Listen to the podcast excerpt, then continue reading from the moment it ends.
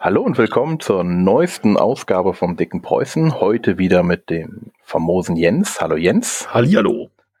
Und dem famosen Ralf. Hallo Ralf. Schönen guten Abend. Und heute haben wir ein sehr konfliktbeladenes Thema. Soziale Konflikte. Sind sie gut? Sind sie schlecht? Braucht man sie? Jens. Fang doch mal an. Ja, also da Rollenspiele äh, konfliktbasiert sind zum guten Teil, also zumindest deren Handlung, äh, wüsste ich jetzt nicht, wie man ohne auskäme. Also vielleicht kann man noch irgendwie gegen die Natur antreten oder irgendwie sowas, aber im Endeffekt äh, ist es ja alles irgendwie äh, miteinander verbunden. Ja, aber die Frage ist, soziale Konflikte, sind das dann eher innerhalb der Gruppe oder meinst du die nach außen oder beide? Ähm, also grundsätzlich kann man das beides machen. Die Frage ist ja, wie man das umsetzt. Also, dass es zu Konflikten kommt, also dass man mit, mit irgendwelchen Leuten sich in die Haare gerät und das nicht zwingend in physische Gewalt ausarten muss äh, oder direkt, dass das Ausarten direkt damit umgesetzt wird, ähm, dann äh, kommt ja dieser Punkt sowieso sofort äh, ins Rennen. Und die Frage ist halt, wie mache ich das dann? Mhm. Aber sind soziale Konflikte nicht eigentlich was Störendes? Also ich habe ja die normalen Konflikte, sag ich mal, und die sozialen Konflikte sind doch etwas anderes, oder? Was sind denn normale Konflikte? Auf die Fresse. Genau, das würde ich so sagen. normale Konflikte. Oder auch einfach nur, ähm, ich verhöre jemanden oder ich möchte Informationen von jemandem haben, der einen Mord beobachtet hat und ich möchte jetzt einen Mord aufklären. Ja gut, das ist aber dann auch schon sozialer Konflikt. Weil aber ist ein sozialer Konflikt nicht eigentlich so Richtung Klassenunterschiede oder auch Richtung Anse Klassen, Religionsunterschiede, so etwas? Also ich denke, ist nicht höher? Ich denke, man kann es in verschiedene ja, Kategorien unterteilen. Also zum einen ist es natürlich alles, was nicht äh, auf die Fresse, wie ich so schön gesagt habe, ist, könnte man auch schon sagen, ist ein sozialer Konflikt. Weil ich muss ja nicht jemand anders sozusagen die Trefferpunkte wegbretzeln, sondern ich muss den in irgendeiner Form überzeugen, überreden, äh, zu Tode foltern. Nein, nicht ganz, aber so in der Richtung. Also im Endeffekt Und, ist es ja, äh, um, um, mal rein, Entschuldigung, ich äh, greife jetzt rein, das ist sehr unanständig, ich Ja, ja ähm, im Endeffekt, äh, du hast mindestens zwei äh, Seiten, zwei, zwei Willen sozusagen, die konträr sind. Und äh, sobald beide Seiten in irgendeiner Weise agieren, hast du einen Konflikt. Ich glaube, das kann man, kann man so definieren. Mhm. Und das heißt, die arbeiten gegeneinander. Vielleicht arbeiten sie auch miteinander gegen etwas anderes oder für ein bestimmtes Ziel, aber es ist halt ein eine bestimmter Wettstreit, eine bestimmte Interaktion. Und ähm, das kann tatsächlich äh, kämpferisch sein, eben, das ist dann sehr äh, ja, ich würde nicht mal sagen klassisch, weil das, glaube ich, die Sache nicht trifft. Ähm, aber es kann eben auch sowas sein, wie jemanden zu erschrecken, jemanden zu überreden, ähm, Verhandlungen zu führen, Intrigen zu schmieden. Äh, das sind alles soziale Konflikte, also die auf einer sozialen Ebene umgesetzt werden, wo es also nicht äh, äh, um, um Kampf geht oder um, um den Einsatz von bestimmten, was ich Geldressourcen oder sowas, ja, sondern äh, es geht um ein Mit und Gegeneinander auf, auf menschlicher Ebene, sage ich mal. Aber der soziale Konflikt ist dann im Endeffekt alles das, was nicht körperlich ist. Nicht zwingend. Also du kannst ja auch äh, ähm, überlegen, zum Beispiel einen, einen äh, Börsenkonflikt haben. Ja, der eine kauft, der andere verkauft und der eine versucht den Preis hochzutreiben, der andere runter. Das ist auch ein Konflikt, aber die reden nicht miteinander. Von daher hat das keine soziale Ebene. Also Konflikte können ganz unterschiedliche Ebenen haben. Die müssen ja nicht zwingend direkt in Schlägerei ausarten. Hm. Ja, aber sozial bedingt ja schon, dass man in irgendeiner Weise auch tatsächlich miteinander zu tun hat. Also ich sage jetzt mal zwei äh, Börsenmakler, äh, die gegeneinander agieren, haben ja in dem Sinne keinen sozialen Konflikt. Jedenfalls genau. nicht so, wie ich es verstehen würde. Ganz genau. Also ich würde schon sagen, also grundsätzlich sozial ist für mich immer so diese Geschichte, wenn es eben nicht um Kampf geht. Also da würde ich schon so ungefähr in diese Richtung tendieren wenn es um eine Definition gehen soll.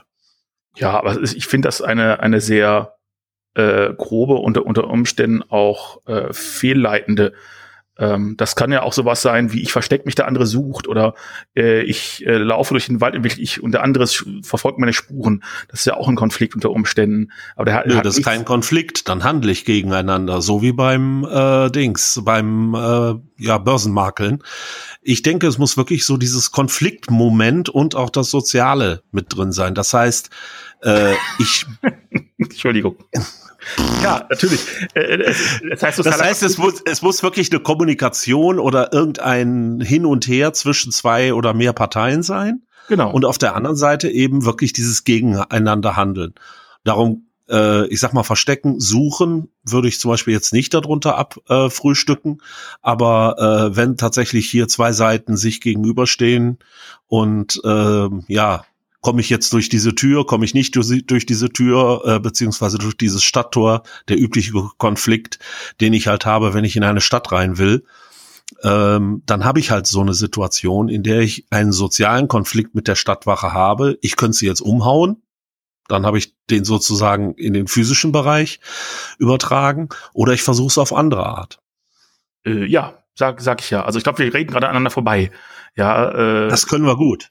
Ja, da sind wir richtig gut drin, weil alle reden gerne und keiner hört zu. Deswegen, ich glaube, da sind wir alle sehr gut drin.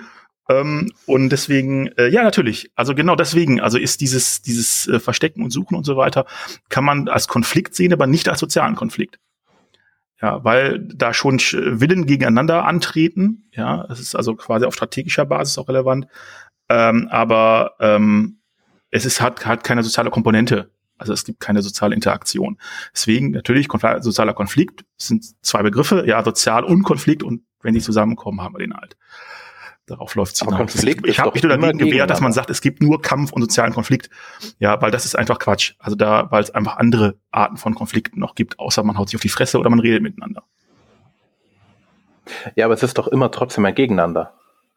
Ja, das ist dann, natürlich ist ein Konflikt.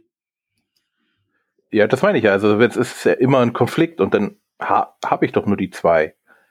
Also ein der, der soziale Konflikt ist ist doch immer, wenn ich jetzt auf einer nicht körperlichen Gegend gegeneinander agiere.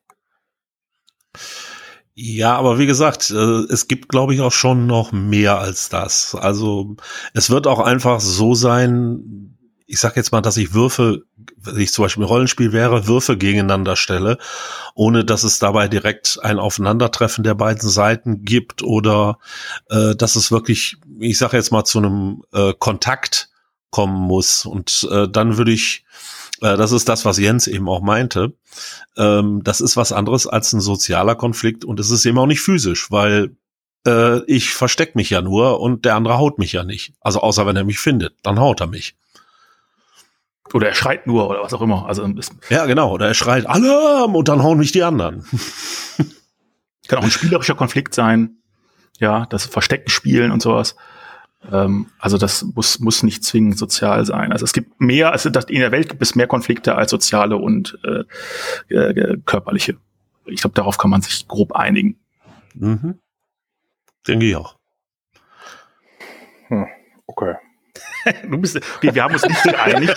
äh, wir machen hier einfach Mehrheitswahlrecht. Äh, äh, ja. Punkt. Ja, ich hätte auch gesagt, dass auch die, wenn zwei, dein Beispiel von der Börse, dass das ja auch, ist doch auch ein sozialer Konflikt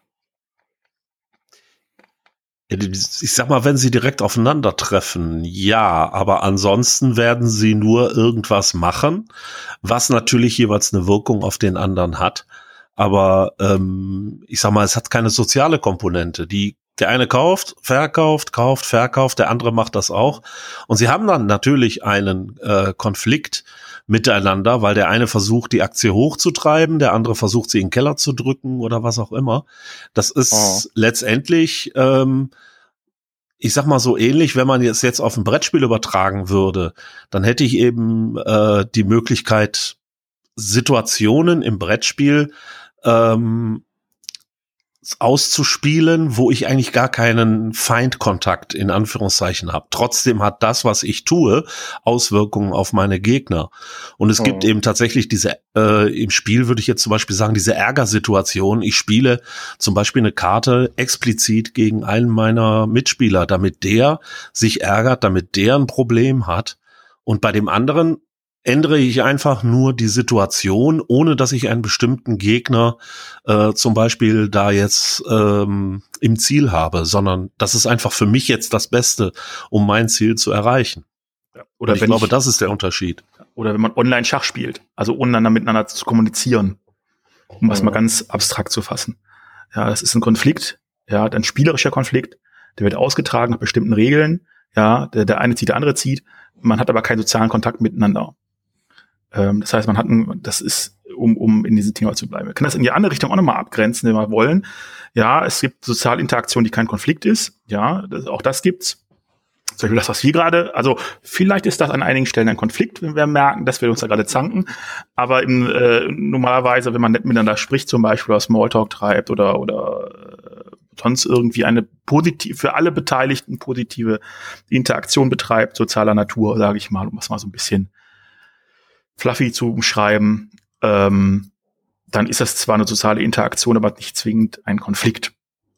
Mhm. Da kann ein Konflikt runterstecken. Ja, also wenn ich irgendjemanden eigentlich nicht leiden kann und den Versuch in, in möglichst vielen äh, Umschmeichelungen zu verpacken, dass er ein Arschloch ist oder sowas, ja, gibt's ja auch, oder irgendjemand schlecht darzustellen oder so, oder Infos aus ihm rauszubekommen in einem fröhlichen Miteinander. Ähm, aber das, äh, davon gehen wir jetzt mal nicht aus, sondern wir gehen tatsächlich von einem offenen offener Kommunikation miteinander aus und dann ist das eine soziale Interaktion ohne Konflikt. Gibt es also oh. auch, aber es gibt eben eben auch den sozialen Konflikt.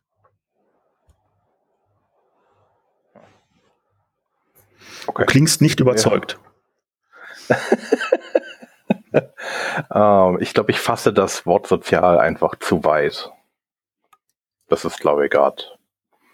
Für mich gehört halt, sozial ist halt für mich alles, was nicht Kampf ist. Obwohl, das heißt, wenn zwei Leute Schach spielen, ohne miteinander zu reden, ist es ein sozialer Konflikt. Ja, beide wollen gewinnen. Ja, das. Äh, Deswegen, also. Deswegen treten sie in einen Konflikt. Das ist ein Interessenkonflikt. Beide wollen gewinnen, aber es können nicht beide gewinnen. Genau. Und was ist, wenn nur unentschieden spielen? Verlieren dann beide? Das kommt auf an, was für eine Zielsetzung die haben. Hm. Okay. Ähm, kommen wir mal zum den sozialen Konflikt im Rollenspiel. Wie hast du den bei dir eingebaut? Hast du ihn eingebaut? Hast du den explizit eingebaut oder ist er einfach dabei? Wer ist in dem Fall du? Äh, du. Ich? Okay. ähm, also grundsätzlich gibt es ja verschiedene Möglichkeiten, das zu machen bei einem Rollenspiel. Ähm, regelseitig, also sagen wir mal regelseitig, ja. Also das sollte Konflikte so oder so in Rollenspielen, das ist so sehr relativ häufig. Ähm, die Frage ist, fasse ich es überhaupt in Regeln? Das ist eine der großen Fragen immer. Ja, will ich das mhm. äh, spielen, dass die Charaktere, also die Spieler aus, weil sie ja die Charaktere darstellen. Also die Dinge, äh, die sie am Tisch am sinnvollsten darstellen können, ist die Kommunikation. Ähm, Gibt es durchaus Leute, die das so sehen. Ja, die sagen eigentlich ist das eine Sache der Spieler, ist eine Spielerherausforderung. Ähm, es gibt, glaube ich, im, im äh, OSR-Bereich durchaus auch Leute, die sagen, ja, unsere Systeme haben kein Sozialkonfliktsystemteile, weil das die Spieler machen sollen. Ähm, hat halt den Nachteil, dass Spieler die Charaktere haben, die sozial super drauf sind, aber sie selber ist vielleicht nicht. Oder umgekehrt, oh. irgendwie, äh, obwohl umgekehrt ist es nicht mal unbedingt so das Problem dann. Aber in dieser, in dieser Konstellation ähm, sozial kompetenter Charakter, sozial inkompetenter Spieler, um es ist mal, es ist vielleicht etwas beleidigendes, äh, aber wir, wir, sprechen ja von einem Abstraktum, von daher glaube ich, ist es in Ordnung. Ja. Ähm, dann ist es halt ein Problem, weil der Charakter in der Form, wie er eigentlich gestaltet ist, gar nicht gespielt werden kann. Ähm, auf der anderen Seite hat man aber dann auch eben die Frage, ähm, wenn es eher um Simulatorische geht. Ich habe irgendwie Gronk den Barbaren, den man irgendwie gerade mit einem Stück Brot aus dem Wald gelockt hat. Und der Spieler geht jetzt sozial total ab und, und quatscht Leute zu, zu und äh, äh was sich überredet und flirtet und macht und tut. Der was halt überhaupt nicht zum Charakter passt. Ähm, das heißt, da gibt es irgendeine Art von Begrenzung, so eine, eine Maximalmöglichkeit der Charakter hat, die man darstellen kann. Oder ist es in Ordnung, ist es nicht in Ordnung? Für viele Leute ist es nicht in Ordnung, das zu machen, eben weil es nicht charaktergetreu ist, also die, die Charakterdarstellung der Persönlichkeit sozusagen nicht übereinstimmt. Ähm, und da ist halt die Frage, wie mache ich das? Es gibt verschiedene Ansatzweisen. Ähm, viele Systeme haben eine sehr, sehr grobe, äh, sehr vereinfachte Form, das einzufangen. Ja, ähm, also gerade was, ich sag mal, die Mainstream-Rollenspiele, ja, die haben halt irgendwie ein, zwei Skills oder von mir ist auch drei oder vier ähm, und dann ist das gut. Und dann würfelt man da irgendwie drauf und das Ergebnis passt dann. Das Problem dabei ist eben, dass ähm, das eine sehr komplexe Fragestellung ist. Ähm, wenn ich einen Kampf habe, ist im Endeffekt das Ziel, den Gegner auszuschalten. Ja, das ist das Kernziel der meisten Kämpfe. Also entweder den kaputt zu hauen oder ihn zumindest so rund zu machen, dass der aber keine Ahnung wegrennt oder dass der äh, sich nicht mehr bewegen kann oder halt tot ist am Ende. Oder sich ergibt oder you name it. Aber es wird also im Endeffekt ist das Streben immer ungefähr das gleiche, die Möse Auer zu machen, um es mal zu vereinfachen.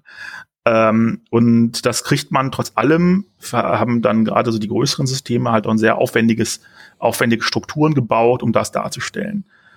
Ähm, und sozialer Konflikt ist halt ein sehr, sehr weites Feld, weil es ganz unterschiedliche Arten von so sozialer Interaktion gibt. Ja, ob das irgendwie das, das tatsächlich eher harmlose Flirten ist oder versuchen, jemanden zu bequatschen oder jemanden zu bedrohen, äh, vielleicht auch eine Verhandlung zu führen, äh, Leute anzuführen, dass sie oder zu managen, sage ich mal. Das sind ja ganze Wissenschaften, die dahinter stehen, und zwar diverse. Ähm, und äh, da ist dann die Frage, wie mache ich das? Ja, und viele haben sich das halt relativ einfach gemacht. Die haben dann, was ich, vielleicht nur, eine, vielleicht nur ein, Attribut wie Charisma. Ich glaube, das gab es schon bei, bei äh, der ersten D&D-Edition. Ja, es war von Anfang an dabei. Ich meine, dass, da, da mhm. konnte man irgendwie noch, noch Hilfskräfte quasi an, also ab, abhängig von seinem Charisma zusätzliche NSCs sozusagen mit sich rumschleppen, die einen irgendwie aushelfen konnten, so söldnermäßig. Ähm, das heißt, es war, diese Idee war schon, schon sehr früh da. Und äh, ich glaube, viele Systeme haben dann halt ein sehr grobes System dahinter gestellt oder ein Subsystem. Ähm, sowas wie Würfel mal X gegen Y. Hm. Würfel um, mal überzeugen gegen Menschenkenntnis oder Genau, so. oder, oder irgendwie, äh, ich glaube, bei, bei Deadlands war das früher äh, Mumm, ja, also irgendwie einschüchtern gegen Mumm und sowas. Ähm, dass man entweder würfeln konnte oder ähm, das ist, glaube ich, eine durchaus präferierte Variante, dass auch wenn das in den Regeln so nie drin steht, das ist eher so eine Art Symbol. Ja, das heißt, wenn ich hm. ein Charisma ab einer bestimmten Höhe habe und wenn das System es ermöglicht, bestimmte Skills besitze, dann darf ich den Charakter auch so ausspielen. Das heißt, wenn Gronk der Barbar Charisma über im Durchschnitt hat und einen tollen Skill in einem bestimmten Bereich, dann ist es in Ordnung, wenn ich diese Fähigkeit, die ich besitze, auch ins Spiel einfüge. Ja, das heißt, dann ja. kann ich Leute auch bequatschen und so weiter. Wenn ich die nicht habe, dann kommt es eben zu diesem äh, äh, so dieser Dissonanz zwischen meinem Spiel und dem meinen Charakterwerten. Und dann sagen die anderen Spieler halt, ja, wie finde ich nicht gut. Ja, du stellst deinen Charakter nicht so entsprechend da, entsprechend der Kompetenzen, die er besitzt. Ja, aber gerade deshalb, äh, ich sag mal, dieses äh, Argument, was du vorhin gebracht hast, nämlich der, ich sag mal, diplomatisch hochgebildete Charakter, der von dem sozial inkompetenten Spieler dargestellt wird. Ich weiß nicht, ob es das wirklich so oft gibt, weil im Normalfall denke ich mal, wird es so sein, wer sich tatsächlich an so einem, ja, ich sag jetzt mal charismatischen Spieler, äh, nein, einem charismatischen Charakter versucht, der wird zumindest glauben, dass er das auch in der Realität hinbekommt. Ja, aber glauben und ja, können gut, glauben. Natürlich. Deswegen Hand in Hand. Also ich habe das, also, das ist schon klar, aber ich, ich glaube trotzdem, dass äh, diese ganz extremen, das ist so, wenn es so ganz extrem auseinanderläuft, dass man das wirklich selten hat. Und äh, also was, womit ich immer sehr gut gefahren bin, was ich eigentlich in der Hinsicht mache, nehmen wir mal so den Klassiker, äh, wir spielen jetzt Cthulhu oder D&D, wo es also dann auf einen Würfelwurf ankommt. Mhm. Da haben wir dann tatsächlich so gemacht, spiel einfach mal an, was hast du vor? Und dann gucken wir uns an, äh, da machst du einen Würfelwurf. Und daran entscheiden wir, ob das, was du dann machst, funktioniert oder ob du jetzt zum Beispiel äh, deinen Ansatz ja aus irgendeinem Grund vergeigst und äh, irgendwelchen Unsinn erzählst, äh, der dich also bei der Dame deines Herzens jetzt in Misskredit bringt. Und damit sind wir eigentlich sehr gut gefahren. Ja, es gibt da zwei Punkte, die jetzt sehr unterschiedlich sind. Also erstmal, ich habe es A erlebt, dass äh, äh inkompetent, also, also es, ist jetzt, es klingt jetzt böser, als es ist. Leute, die es halt nicht so wirklich jetzt, jetzt eher introvertiert sind, sage ich mal, die extrovertierte, extrovertierte Charaktere gespielt haben, das nicht hinbekommen haben. Weil Rollenspiel, wie alle oder die meisten Spiele, eben eine Simulation sind äh, ohne, äh, also wo man experimentieren kann, wo man ausprobieren kann. Und natürlich gibt es Leute, die sagen, hm, ich bin selber eigentlich eher, oder die sich vielleicht auch gar nicht unbedingt so wahrnehmen oder vielleicht doch, man weiß es nicht. Das ist halt innen an sich, ich will jetzt nicht irgendwie Küchenpsychologie betreiben, ähm, die jetzt aber irgendwie vielleicht einfach mal ausprobieren wollen. Wie ist denn das so, so der Partyhengst zu sein, wenn ich normalerweise lieber gehe oder in der Ecke stehe ähm, und das vielleicht nicht so wirklich gut hinbekommen habe ich schon erlebt und überrascht mich auch nicht. Also es, genauso, das ist ja eben eine der, der Stärken von Rollenspiel, Sachen auszuprobieren, die man normalerweise nicht sein kann oder nicht tun kann, um zu gucken, was, was, äh, wie ist denn das so?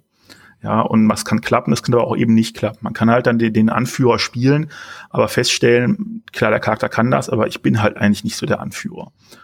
Ähm, und äh, da spielt dann eben, das dann hilft zum Beispiel eben sowas wie Skill als Symbol nix. Ja, weil das hilft nur dann, wenn der, wenn der Spieler kompetent ist. Äh, und dann ist eben die Frage, dann kommen wir nämlich zu dem, was du danach gesagt hast. Ja, ich würfel und dann beschreibe ich das oder ich beschreibe das und dann würfel ich. Das sind nämlich zwei verschiedene Paar Schuhe. Ja, ist mich die Frage, das ist mich eine ganz wichtige Frage. Äh, wenn ich jetzt, sagen wir mal, ich habe eine Fertigkeit in die Richtung. Ja, würfel ich erst aus, gucke, was passiert, also was die, was die Würfel sagen, was, was, was geschehen wird ungefähr, und beschreibe ich das dann als Spieler oder setze das dann um? Oder mache ich das umgekehrt? Ich beschreibe erstmal was, dann sagt mein Spieler der mir, ja, äh, hast du relativ schlüssig beschrieben, äh, ich gebe dir jetzt einen Bonus oder war, war eher unpassend, dann kriegst du halt einen Abzug. Äh, dann würfel mal und dann gucken wir mal, was, was wirklich passiert, also da, da was das Ergebnis des Handels ist. Ähm, in meiner Runde von, was haben wir gespielt? Ich glaube Shadowrun. Da haben wir es so gemacht, ich habe einige Spieler, die sind da sehr introvertiert. Habe ich auch in meiner DSA-Runde. Und die spielen dann teilweise Charaktere, die etwas offener sind. Also jetzt zum Beispiel den Face in Shadowrun. Und da habe ich mir dann so angewöhnt, dass ich sage, okay, komm, wir kommen jetzt in eine Diskussion, würfel entweder währenddessen oder ähm, am Anfang habe ich meist gesagt, okay, würfel mal hier verdeckt dann haben sie praktisch bei mir gewürfelt. Und dann habe ich mit ihnen das, das Gespräch komplett durchgesprochen. Und ich habe es jetzt so gemacht, ich habe das jetzt rein positiv gewertet. Also der Spieler konnte durch seine soziale Interaktion mit mir den, Würfel, den Würfelwurf, wenn er scheiße war, negieren. Aber wenn der Würfelwurf gut war, dann konnte er sein negatives soziale Inter Interaktion mit mir wieder aufwerten, dass es nicht so schlimm wird. So, so haben wir es denn gelöst, dass man einfach sagen kann, okay, der Charakter kann mehr und man kann es aber auch durch Ausspielen besser machen.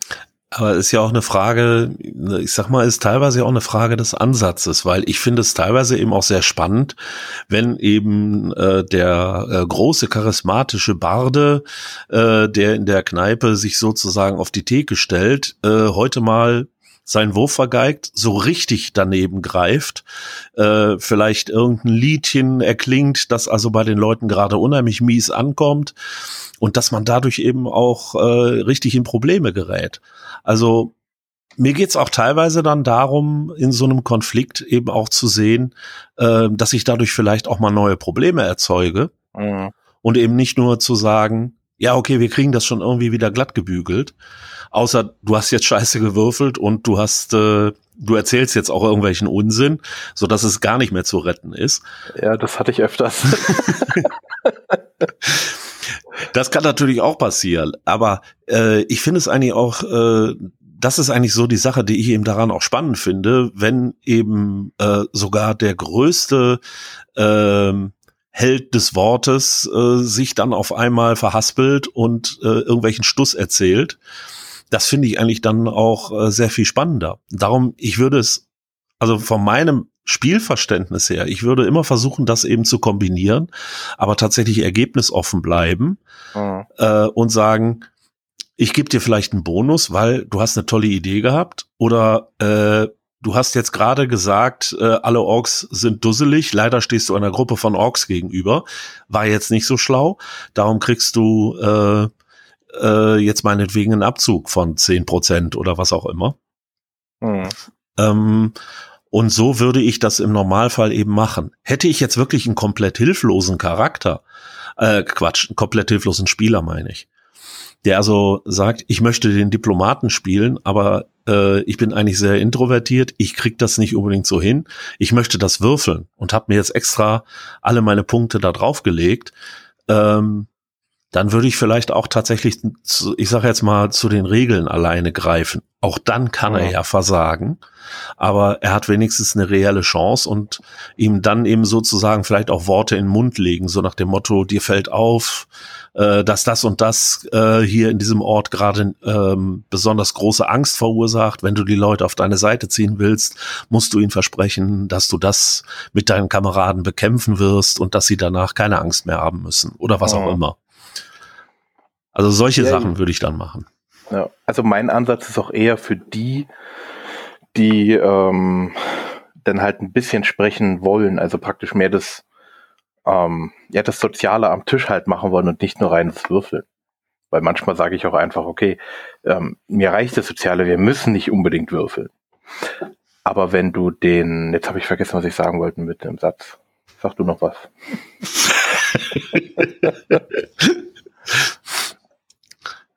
ja, was ich, äh, vielleicht eine Sache, die mir noch äh, da eben zu eingefallen ist, ähm, als Jens äh, mit den äh, Regeln und wie komplex die sein sollen und all sowas.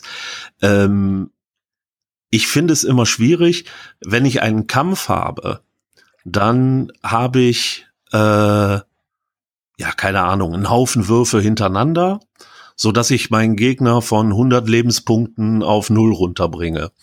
Das habe ich aber bei sozialen Konflikten tatsächlich sehr selten.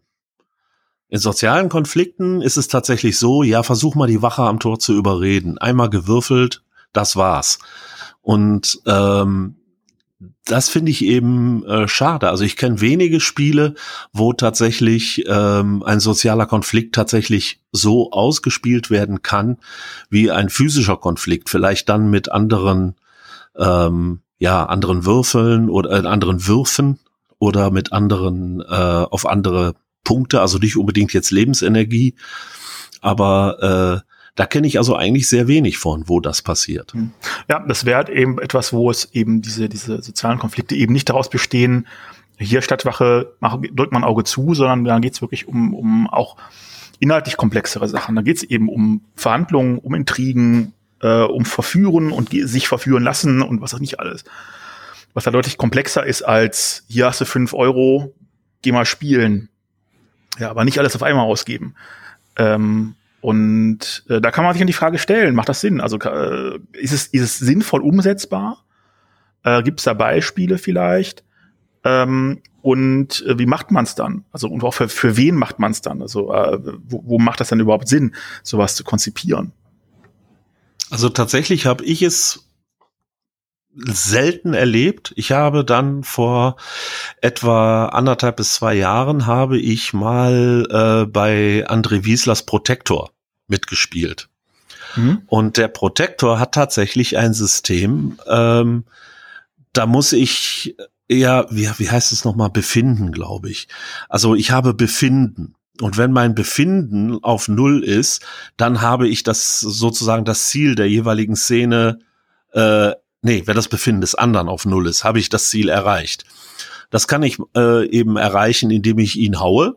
Ich kann es aber auch tatsächlich äh, auf soziale Konflikte anwenden. Und äh, ich erinnere mich noch dran, ähm, wie wir mit vier Leuten saßen wir im Wohnzimmer von Oma Luise und Oma Luise wollte uns nichts erzählen. Wir mussten erst Omas Lu Oma Luises Befinden von, ich weiß es nicht mehr, zehn auf null runterbringen und mussten da wirklich eine Art sozialen Kampf mit ihr ausfechten.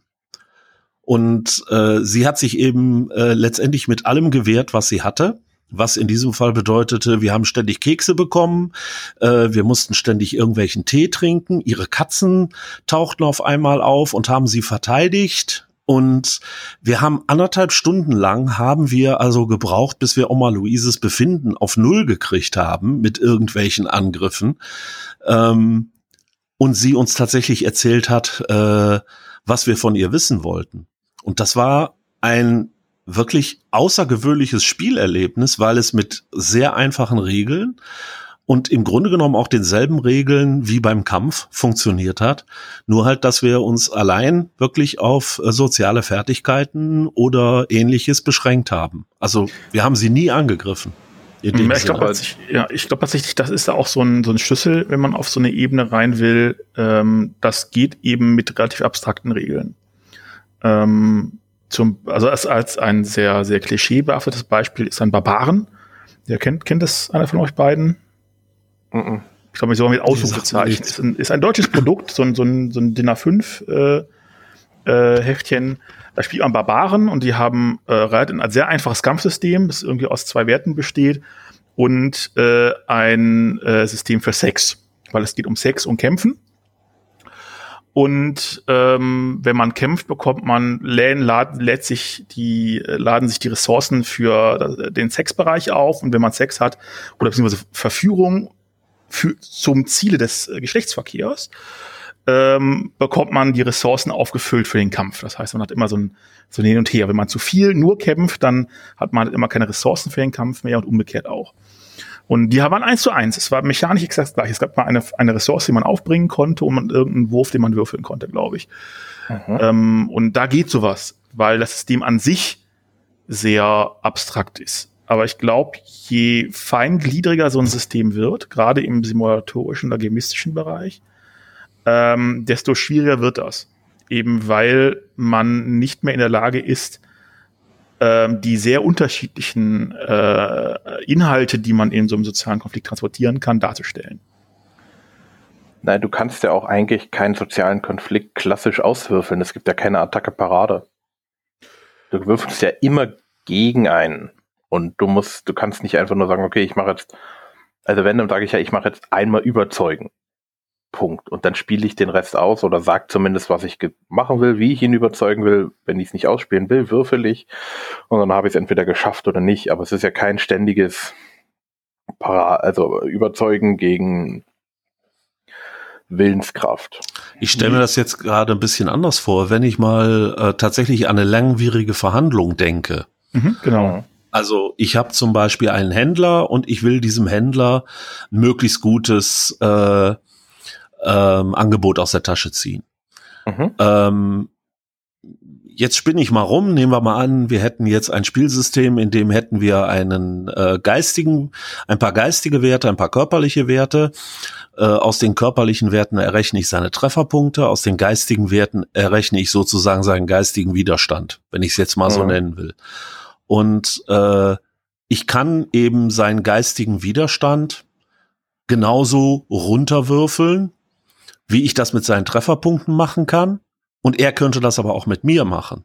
Also rein theoretisch kann ich dieselben Regeln, die ich für einen Kampf anwende, nur mit einer anderen regeltechnischen Grundlage, kann ich sie halt äh, auch anwenden äh, für einen sozialen Konflikt, wenn ich das denn wollte. Wobei das da ist eben wieder der Punkt, ähm, der Zielsetzung. Bei einem Kampf ist die Zielsetzung klar. Ich möchte meinen Gegner in einer Form ausschalten.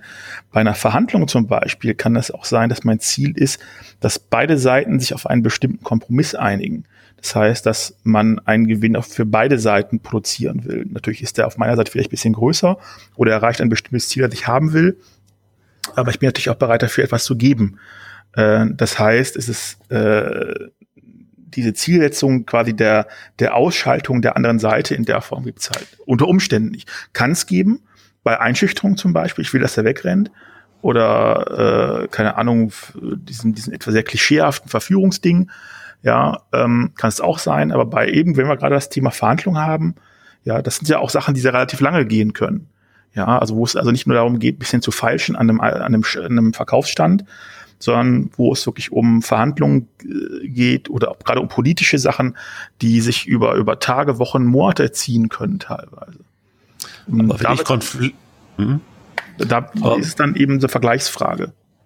Aber wenn ich Konfliktregeln jetzt allgemein betrachte, könnte ich ja auch sagen, ein Kampf geht ja auch nicht darum, den anderen auszuschalten. Vielleicht will ich erreichen, dass er wegläuft, dass er äh, aufgibt, dass er seine Waffen streckt, äh, wie auch immer. Hm, ist er auch das können, Jein, ist er ja nicht. Es ist ja was anderes, ob ich ihn jetzt zu Tode knüppel oder ob er irgendwann sagt, nee, ich habe keine Lust mehr. Ja gut, das kommt hier darauf an, wie man den Begriff ausschalten definiert, aber ja. äh, in dem Sinne, dass er, dass ich meinen Willen durchsetze. Sagen wir mal ja, so. Das kann ich, dann kann ich es aber genauso eben auf soziale Konflikte übertragen. Weil ich muss ja nicht immer bis zum Ende gehen, sondern vielleicht beende ich den Konflikt auch, ich sag jetzt mal, bei der Hälfte der Punkte, weil dann habe ich vielleicht das erreicht, was ich möchte.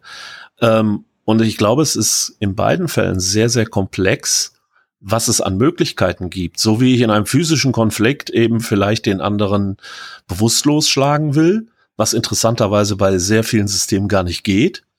Ähm, das heißt, ich muss immer bis zum Ende kämpfen. Ähm, habe ich eben bei äh, einem sozialen Konflikt eben auch nur die Chance, ich überwinde meinen Gegner oder ich überwinde ihn halt nicht. Aber irgendwelche Zwischenstufen dazwischen, die gibt's also äh, dann auch in dem Sinne sehr selten. Aber wann ist ein wann ist ein sozialer Konflikt denn beendet? Weil er kann ja auch einfach sich nicht beenden lassen. Ne? Also der eine will halt sagen, er kauft das Ding nur für fünf Euro oder für fünf Dukaten oder was auch immer, aber der Verkäufer will zehn haben. Und ähm, beide können sich nicht einigen irgendwie auf, eine, auf den Mittelwert oder so. Wie kann ich denn diesen Konflikt dann beenden? Also mit Regeln wahrscheinlich sehr schwierig. Da muss ich dann tatsächlich äh, sozusagen einen Eckpunkt gesetzt haben. Zum Beispiel ich als Spieler, der sagt, ich habe nur fünf Goldmünzen und äh, mehr als fünf Goldmünzen kann ich darum auch nicht ausgeben. Ähm, während der äh, Spielleiter vielleicht sagt, okay, der Händler weiß genau, er kriegt für diesen ähm, für diesen Gegenstand bekommt er auf dem freien Markt keine Ahnung, äh, mindestens zehn Goldmünzen. Also wird er, auch wenn der Charakter noch so lieb guckt, äh, wird er nicht unbedingt äh, hingehen und ihm den für fünf Goldmünzen abtreten.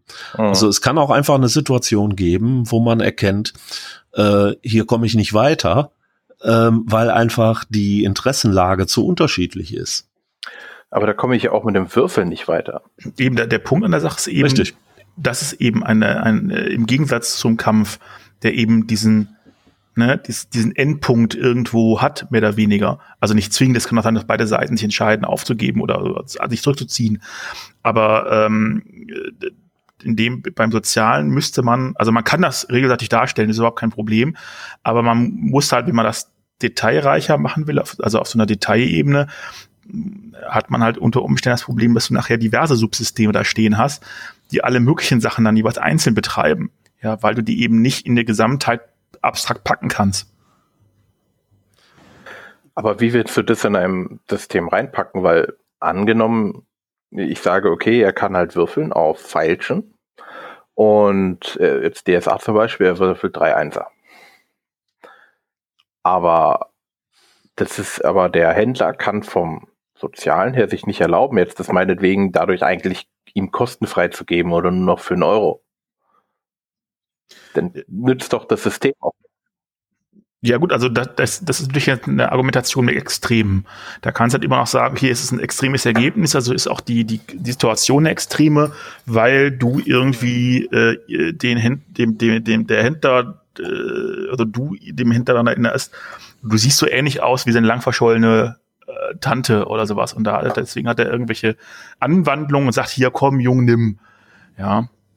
Aber das ist dann, das sind halt eine Argumentation mit Extrem. Das kann, das ist, kann man beim Balancing immer am Ende machen. Aber es ist halt schwierig, damit überhaupt Systeme zu bauen, weil du kannst mit einem Ex einer, extremen Argumentation halt jedes System zerschießen oder rausargumentieren. Ah. Okay, dann nehmen wir nicht das Extrembeispiel, aber ich hätte jetzt gesagt, du kannst die meisten sozialen Konflikte nicht durch einen Würfelwurf beenden. Weil ein, das geht eigentlich nur durch Rollenspiel. Weil selbst wenn ich sage, ich versuche jetzt die Stadtwache zu überzeugen, dass er mich reinnimmt, man würfelt halt überzeugen gegen Willenskraft meinetwegen, keine Ahnung. Ich habe halt einen Wert von fünf und der andere hat einen Wert von sechs. So, wie oft würfel ich jetzt? Kann ich mehr als einmal würfeln? Ich kann das doch eigentlich nur im, im, im gegenseitigen Ausspielen lösen. Ich könnte jetzt genauso gut fragen, da steht die Stadtwache, da stehst du, du willst die Stadtwache umhauen. Weil wenn die bewusstlos ist, dann äh, kannst du ja auch durch die Tür gehen. Würfelst du da nur einmal oder würfelst du da zweimal? Ja, aber da habe ich ja das, das, das Ende praktisch. Das Ziel, das Ziel ist ja dann, bei dem Konflikt den Gegner auszuschalten. Mhm, bei dem anderen ist das aber, Ziel des Konflikts, dass er mich durchlässt. Ja, aber ich kann dieses, dieses, dieses, äh, diesen Konflikt nicht durch Worte mehr lösen oder zumindest nicht die Worte, die er dem Spieler einfallen. Eben, und deswegen würfelst du dann. Ja, aber du würfelst ja nicht öfters. Ansonsten stehst du ja drei Stunden da und sagst ihm fünfmal das Gleiche. Warum sollte der dann irgendwann Ja sagen? Das kommt an, was du da machst. Also das, äh, das ist ja das Ding. Das ist der Zweck der Regeln, dass du etwas sehr, sehr Konkretes abstrakt fasst. Ja, also du beschreibst ja also du kannst bei einem Kampf auch jede Bewegung deines Körpers beschreiben und wie dann das Messer wohin geht oder der Knüppel oder was auch immer. Ähm, aber es geht eben darum, etwas äh, zu abstrahieren, um es spielbar zu machen. Und genauso kann es ja sein, dass dein Charakter den irgendwie bequatscht und beflirtet und besticht oder was auch immer oder irgendwie darauf hinweist, dass er der Neffe von seinem Chef ist oder so und ihm das irgendwie weiß machen kann. Ähm, es kann ja alles, es ist ja alles möglich. Also es ist ja nicht nur so, ich stehe ihm gegenüber und sage, lass mich rein, dann sagt er nein, dann sage ich doch. Und sagt er, ja gut, dann schon. Ja, du hast doch gesagt, okay, komm rein, kein Problem. Äh, das, äh, ne, also äh, das geht ja schon. Es ist halt eben dieser abstrahierende Schritt in die Regeln rein. Das dafür, aber dafür sind Regeln ja da. Ja, also ansonsten müsstest du ja wirklich für, für jedes Detail eigene Regeln bauen. Also es gibt Systeme, die versuchen das, aber es klappt halt meistens nicht wirklich gut. Wobei ich sagen würde, es ist schon seltsam, wenn da eine Gruppe von fünf Abenteurern sich vor die Wache hinstellt und dann der erste, ey komm, du kannst, du hast die größte Charisma-Wert, mach du mal. Oh scheiße, äh, lasst uns rein. Nö. Ja, geh du mal nach vorne. Ja, hallo, äh, ihr solltet uns doch reinlassen, weil dies und jenes.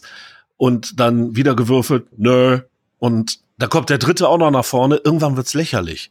Ja, irgendwann also da kommt wirklich, ja da kommt wirklich so dieser Punkt auf, wo man, wo die, wo ich mir so die Wachen vorstelle. Okay, der da hinten hat noch nicht gefragt. Möchte der auch noch nach vorne kommen, damit wir Nö sagen können? Ja, und da kann man halt eben situativ sagen, klar, also jeder Anlauf wird zunehmend erschwert.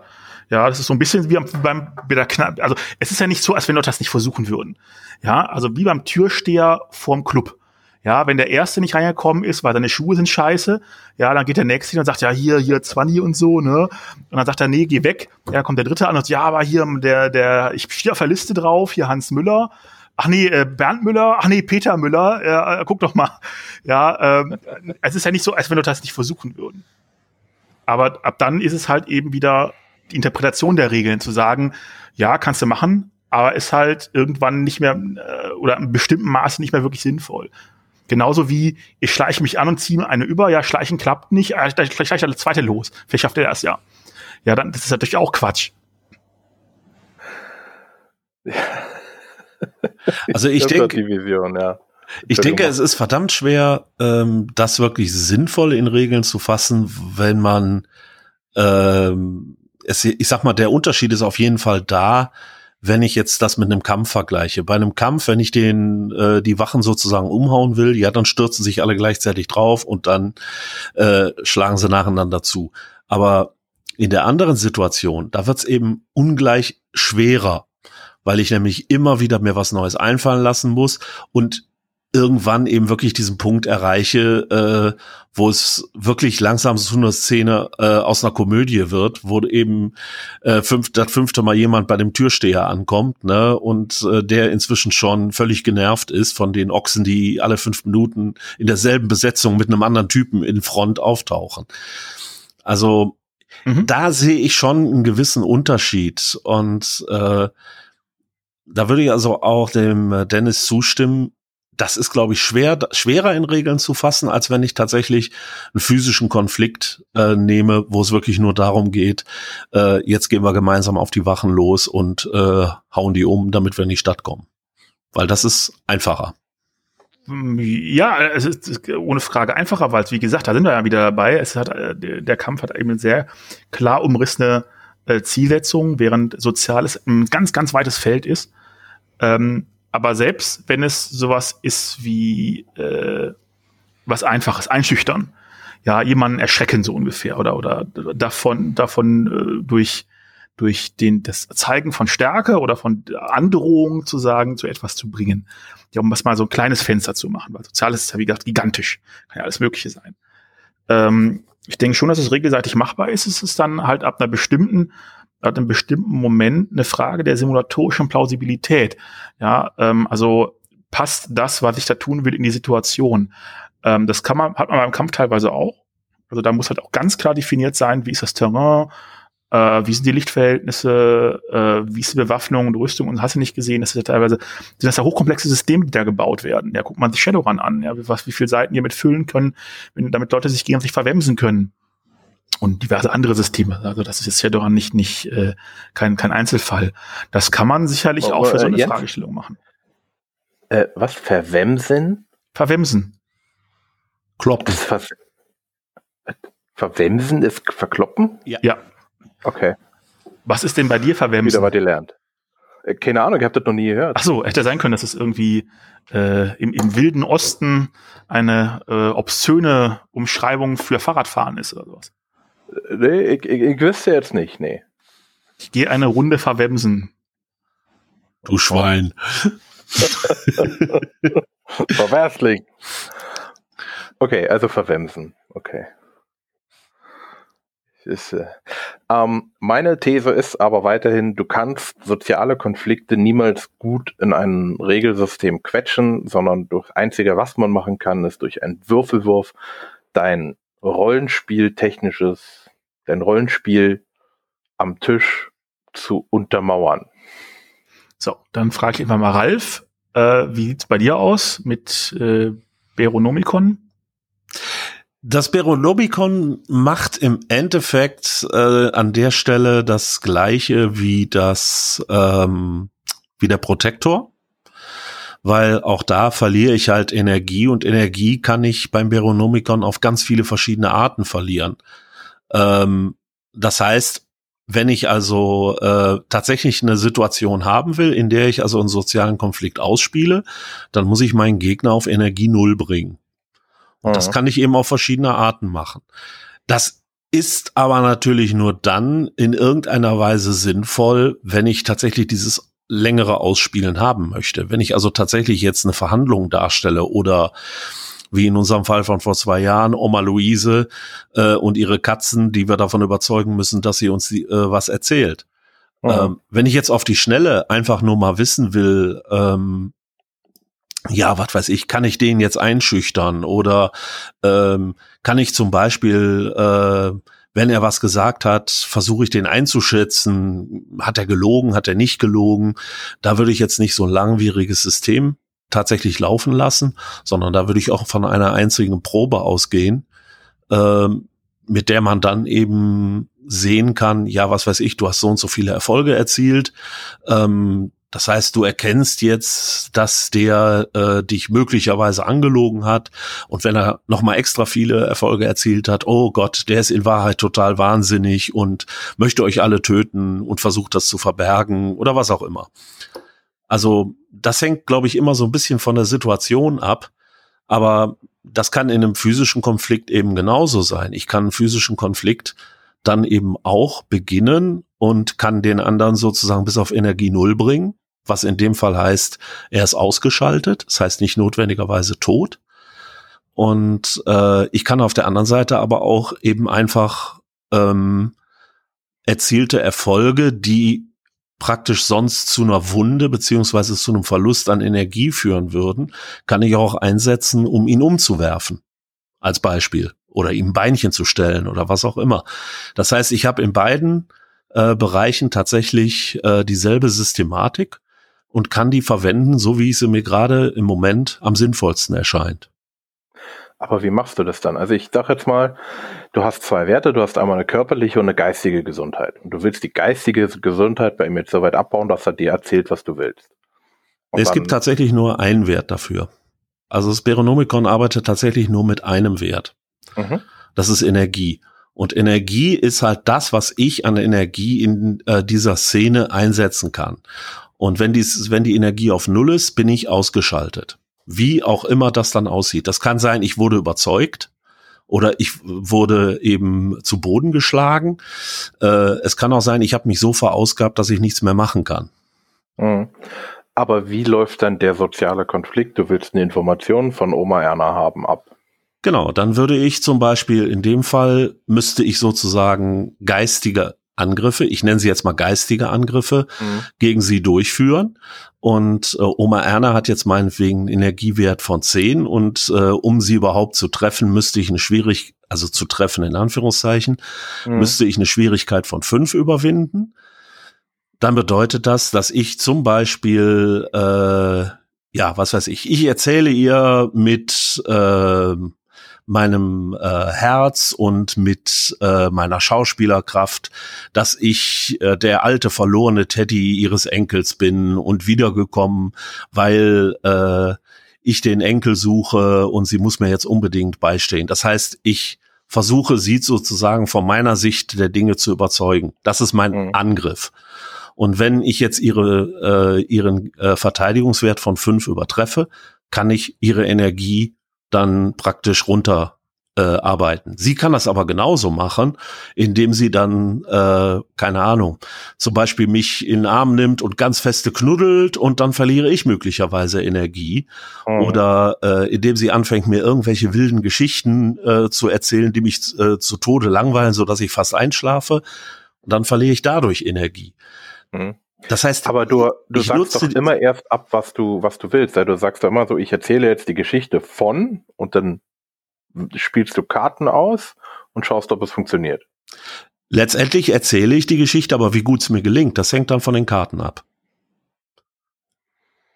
Also ich sage jetzt zum Beispiel, ich erzähle, dass ich der alte Teddy von äh, ihrem Enkel bin und jetzt versuche ich meine Karten entsprechend einzusetzen und äh, ich bräuchte eben, um sie zu überzeugen, fünf Erfolge oder mehr. Mhm. So, habe ich also acht Erfolge, habe ich sie überzeugt und ziehe außerdem drei Punkte von ihrer Energie ab.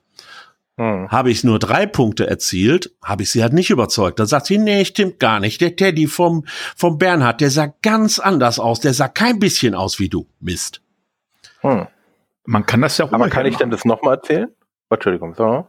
Äh, nee, mach, mach du zuerst. Ich, äh, alles gut. kann ich das bei dir denn nochmal erzählen? Das ist, äh, da komme ich jetzt zu dem Punkt mit den äh, Wachen oder mit dem Türsteher. Ja, wenn dieselbe Truppe zum dritten Mal ankommt, ne, äh, oder so, dann äh, würde ich halt äh, sagen, äh, nee, weil du warst schon hier und äh, du bist das nicht. Ja, außer ich sag, Oma ist eigentlich senil und rafft das sowieso nicht, was du hier erzählst. Aber oh. für einen normalen Menschen, der würde natürlich sofort verstehen, Moment, du hast mir schon vor, vor einer Minute erzählt, dass du der Bär bist. da habe ich schon gesagt, was ein Quatsch. Also sage ich jetzt natürlich auch, was ein Quatsch. Also das kann eigentlich nicht gelingen. Oder ich erhöhe, äh, wenn er nochmal ankommt und sagt, doch, doch, doch, ich habe mich gefärbt und ich sehe ganz anders aus und ich bin's eigentlich noch und äh, ich musste halt meine, ich musste meinen, Pel meinen Pelz wechseln und äh, darum sehe ich so anders aus. Vielleicht würde es dann noch klappen. Also dann geht es tatsächlich um den Spieler. Auch, okay, aber das schafft man praktisch bei dir nicht nur mit reinem Rollenspiel, sondern du musst immer deine Karten belegen. Äh, das ist äh, ganz ehrlich, das ist eine Sache des Spielleiters. Also ich habe es auch schon, wenn mir einer so eine coole Geschichte erzählt hat, dass ich gesagt habe, boah, das ist so bescheuert, das muss einfach gelingen. Ähm, dann ziehe ich eventuell Punkte ab. Ja, mhm. also ähm, sage, okay, das ist jetzt brauchst du bloß eine 2 erreichen, um äh, Erfolge zu erzielen, mhm. äh, was im Endeffekt fast ein automatischer Erfolg wäre. Ähm, oder ich sage auch ganz schlicht und ergreifend, ey, die Idee war toll, ähm, das äh, klappt einfach so, klar. Mhm. Und ich glaube, dass aber brauche ich ja, äh, aber brauche ich denn überhaupt noch was zu sagen? Oder kann ich einfach sagen, okay, ich versuche sie überzeugen, wie viel brauche ich? Fünf, okay, hier habe ich sechs. Äh, auch das äh, ist eine Sache natürlich, die vom Spielleiter abhängt. Wenn du mit mir spielst, würde ich sagen, ja, was erzählst du ihr? Und zwar einfach deshalb, weil ich persönlich finde es langweilig, ähm, wenn ich im Endeffekt einen Würfel, äh, also ein Rollenspiel tatsächlich auf ein Würfelspiel oder ein Kartenspiel reduziere, sondern mhm. ich möchte immer so diese Komponente drin haben, dass ich sage, ich möchte hören, was ihr tut. Ich will nicht einfach sehen, hier äh, sieben Erfolge auf Herz plus Schauspielerei äh, oder was auch immer, sondern ich möchte dann auch wissen, was erzählt ihr denn dann überhaupt? Also so diese Situation der äh, Spieler, der sich nicht traut, irgendwas zu sagen und äh, der dann eben einfach hoch äh, würfelt beziehungsweise hohe äh, Kartenwerte ablegt das ist so der Fall, wo ich sagen würde, das möchte ich eigentlich nicht haben. Ich will nicht ausschließen, dass es das mal gibt, aber ich finde sowas immer schade, weil ich finde es viel spannender, wenn man tatsächlich äh, sich überlegen muss, ja, was erzählst du denn der Oma jetzt? Oder was machst du denn jetzt genau, um dieses und jenes Ziel zu erreichen? Ähm, das weil, heißt, ein, ein introvertierter Spieler wäre gekniffen. Äh, wenn ich sehe, dass er damit ein Problem hat, würde ich ihm sozusagen eine Sondergenehmigung äh, geben oder eine Sonderbehandlung angedeihen lassen. Aber ähm, ich sag mal, vom äh, wie man ein Spiel auslegt, hm. äh, ist natürlich auch immer eine Sache der Spieler und des Spielleiters. Vom Regelsystem her steht da drin, nach Möglichkeit, du sollst es erklären. Mhm. Du sollst erklären, warum das funktioniert. Und wenn jetzt ein Spielleiter sieht, der kann das aber nicht, weil dem fällt einfach nichts ein, aber äh, er, er möchte das jetzt gerne, weil er dadurch ins Spiel kommt oder weil die Gruppe das jetzt auch braucht. Ja klar, wer bin ich, dass ich den anderen Leuten sage, euer Spaß ist falsch? Aber und das unterstützt auch meine These. Gut, man könnte jetzt meine These noch in dem Fall einschränken, außer bei introvertierten Leuten, die nicht sprechen können. Du kannst es ja komplett, oder Rollen. Äh, du kannst es ja komplett ohne Rollenspiel machen.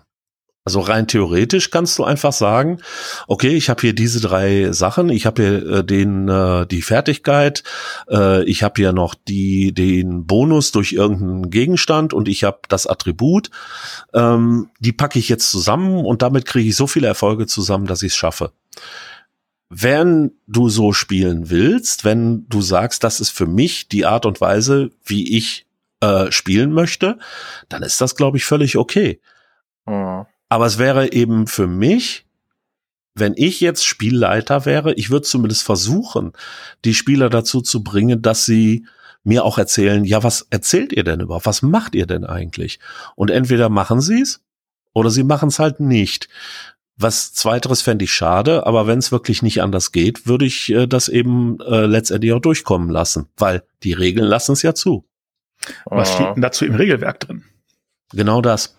Genau das. Es steht, im, okay. es steht im Endeffekt drin, du sollst das erklären.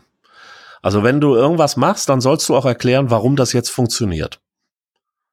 Und das wird also auch noch mal im Spielleiterkapitel wird dann eben noch mal, also wenn es wirklich mal fertig ist, wird eben drinstehen, ähm, dass es eben genau darum auch geht, nämlich äh, eben einfach Ideen zu haben, neue Sachen immer wieder mal zu versuchen. Und äh, wer das aber nicht mag oder wer damit ein Problem hat, dass derjenige sich auch eben einfach auf die Regeln zurückziehen kann. Sehr gut. Jetzt mal eine ganz andere Frage, aber auch in diesem Kontext. Ähm, dann deine Regeln gehen ja davon aus, du beschreibst erst und dann würfelst du, ne? Also was ist das, was du machen willst, und dann würfelst du und guckst, ob es klappt. Bin ich richtig verstanden? Ja, so ungefähr. Mhm. Genau. Was würde passieren, wenn es andersrum ist? Wenn ich zuerst würfel und mir dann überlegen muss, äh, als Spieler, wie setze ich das jetzt um? Ich sag mal, einen gewissen Plan muss ich ja haben, weil anhand des Plans, also jetzt speziell in dem Regelwerk, suche ich mir ja aus, was ich überhaupt vorhabe. Mhm. Also wenn ich zum Beispiel ähm, meinen Charme einsetzen möchte, dann werde ich äh, Herz als grundlegendes Attribut einsetzen, weil das steht eben äh, für mein Herz. Während ich, äh, wenn ich überzeugen möchte, äh, also jemand totlabern, äh, werde ich wahrscheinlich eher Hirn einsetzen. Und ähm, das ist eben, glaube ich, genau äh, dann der entscheidende Unterschied. Ich sage, also ich versuche ihn jetzt davon zu überzeugen, dass er uns vorbeilassen muss, weil ich äh, der König äh, vom Beronomikon bin oder was auch immer. Aber man könnte es ja umgekehrt machen. Dass, dass man sich entscheidet, okay, ich verwende jetzt Herz, weil ich jetzt irgendwie auf einer emotionalen Ebene an die Sache rangehen will. Dann würfel ich oder ziehe ich, also was ich, ich nutze meinen, meinen Zufallsgenerator, äh, bekomme ein Ergebnis. Es kann positiv, es kann sehr gut sein, es kann gut sein, es kann schlecht sein, es kann kacke sein. Und basierend darauf verhalte ich mich dann. Das heißt, eigentlich habe ich total den Gigolo, aber ich ziehe einfach verkacke. Also muss ich als Spieler jetzt den so darstellen, dass er es zwar versucht, aber es so ein bisschen peinlich rüberkommt. Ja, klar. Aber ich sage ja trotzdem vorher, ich setze jetzt mal meinen Gigolo ein. Ja, ja als aber Beispiel. Das ist, das ist ja dann aber keine Beschreibung. Das ist ja nur ein, ja, ich versuch's mal in die Richtung ähm, und nicht, ich versuche den zu bequatschen, weil ich bin der König von sonst irgendwas oder bla blub, sondern äh, ich sage einfach nur, ich möchte diese Mechanik verwenden, ich verwende diese Mechanik, diese Mechanik sagt, hm, war jetzt nicht so gut. Und dann äh, bin, habe ich die Herausforderung, also eine narrative Herausforderung, zu sagen, okay, wie setze ich denn das um? Ja, oh. ist jetzt nicht gut gelaufen. Wie macht mein Charakter das? Das heißt, nicht der Spielleiter beschreibt die Konsequenz, sondern das tut er sowieso nicht. Das soll er naja, sowieso nicht. Ja, doch, natürlich. Ich würde sagen schon. Nö. Weil die, soll im der, Sozial der, soziale Konflikt ist ja dafür da, dass äh, der Spieler, der Spielleiter stellt ja den Gegner dar. Also Gegner in Anführungsstrichen jetzt mal. Oder den, mit dem ich spreche und den ich überzeugen will. Wenn ich das jetzt mache, dass ich davor würfel, dann ähm, brauche ich ja mich sozusagen den Spielleiter gar nicht. Weil ich ja selber schon definiere, was passiert. Mhm. Wenn ich den, wenn ich danach würfel, dann gebe ich ja praktisch aus der Hand, also selber ist man ja relativ, ich sage jetzt mal, man würde sagen, ich würde ihn überzeugen, der Würfelwurf spricht aber stark dagegen. Das heißt, der andere lässt sich nur nicht überzeugen. Das mindert aber nicht das eigene Rollenspiel. Wenn ich das vorher würfeln würde, würde ich ja mein eigenes Rollenspiel mindern, weil ich mich anders verhalten würde, als ich es tue. Ja, aber je nachdem, was ich da gewürfelt habe, ist das ja vielleicht auch der richtige Wert wenn ich der super Gigolo bin und alle Frauen kriege und äh, jetzt würfel ich aber einen kritischen Patzer, wie auch immer der in meinem System aussieht, ähm, dann passiert mir vielleicht wirklich äh, irgendwie sowas, dass ich auf die Frau zugehe und eine absolute Anzüglichkeit vom Stapel lasse und äh, weil ich einfach in dem Moment völlig durcheinander bin oder abgelenkt oder was auch immer. Und äh, ich würde das immer den Spieler auch machen lassen, wenn er das mitmacht. Weil äh, ich finde es viel, ich find's viel schöner, wenn der Spieler sich selber auch noch in die Scheiße reitet, auf gut Deutsch gesagt. Hm. Ich finde es deswegen interessant, weil äh, wir hatten ja letzt, letztes Mal über Pre-Lag und Post-Lag und so gesprochen.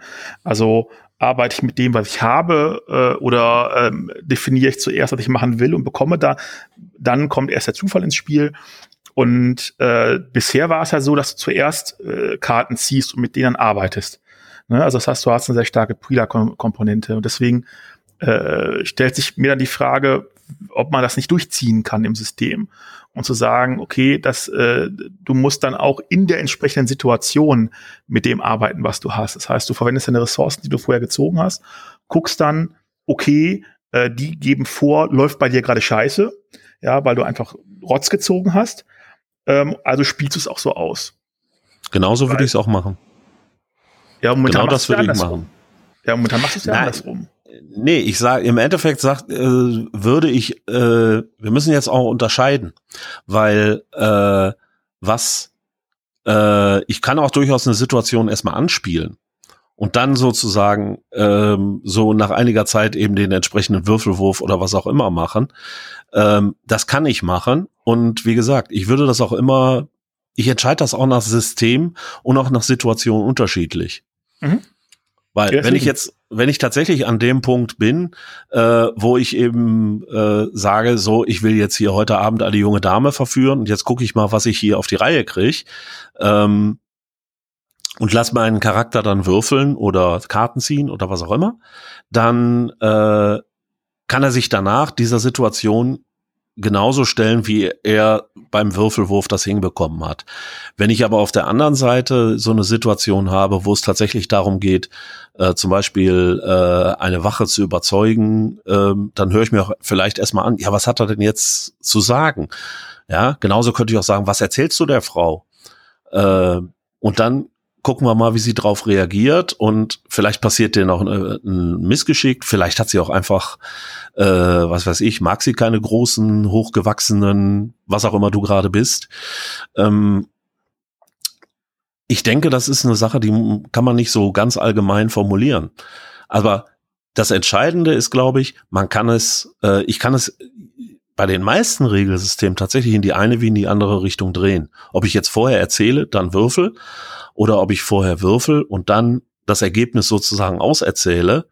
Ähm, letztendlich kann ich das äh, meinem Spielgefühl, was ich jetzt gerade haben möchte, und auch den Spielern am Tisch äh, sozusagen anpassen.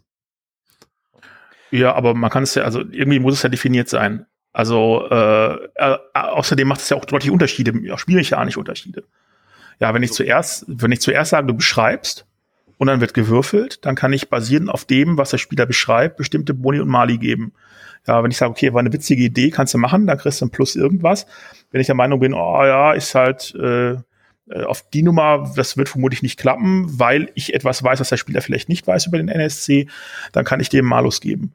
Ähm, wenn ich es andersrum mache und ich würfel zuerst oder, oder ich, ne, ich habe mein Zufallselement zuerst und äh, basierend auf dem, was dieses Zufallselement, basierend auf meinen Kompetenzen natürlich, produziert hat, äh, muss ich mich dann verhalten als Spieler ähm, ist das eine ganz andere Herangehensweise. Ich glaube, es ist auch vom, vom Spielstil eine andere oder es verstärkt, glaube ich, andere äh, Spielstile. Aber letzteres, glaube ich, eher in den narrativen Bereich gehen würde.